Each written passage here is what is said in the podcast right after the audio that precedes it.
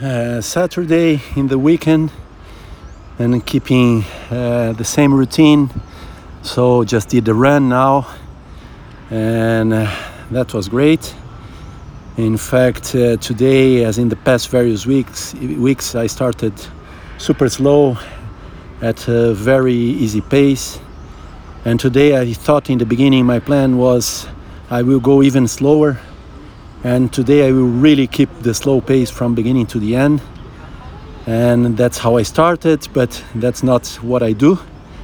Again, that's my way.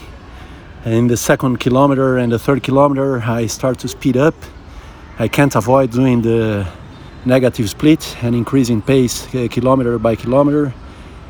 Uh, that's what I did. Ended up uh, in a reasonable pace. At the end, it was good effort, great sweat. But that's good. It's really good to keep this discipline and keep at least this run like this uh, at these times of uh, minimum activity. Do the sweat and as usual, great for the mind, for the body, for everything. So that's it.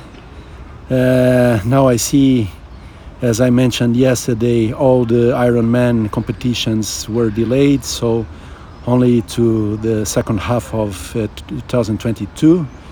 So I will think in the coming days how I organize myself, myself trainings, increase volume in what, which measure so let's see.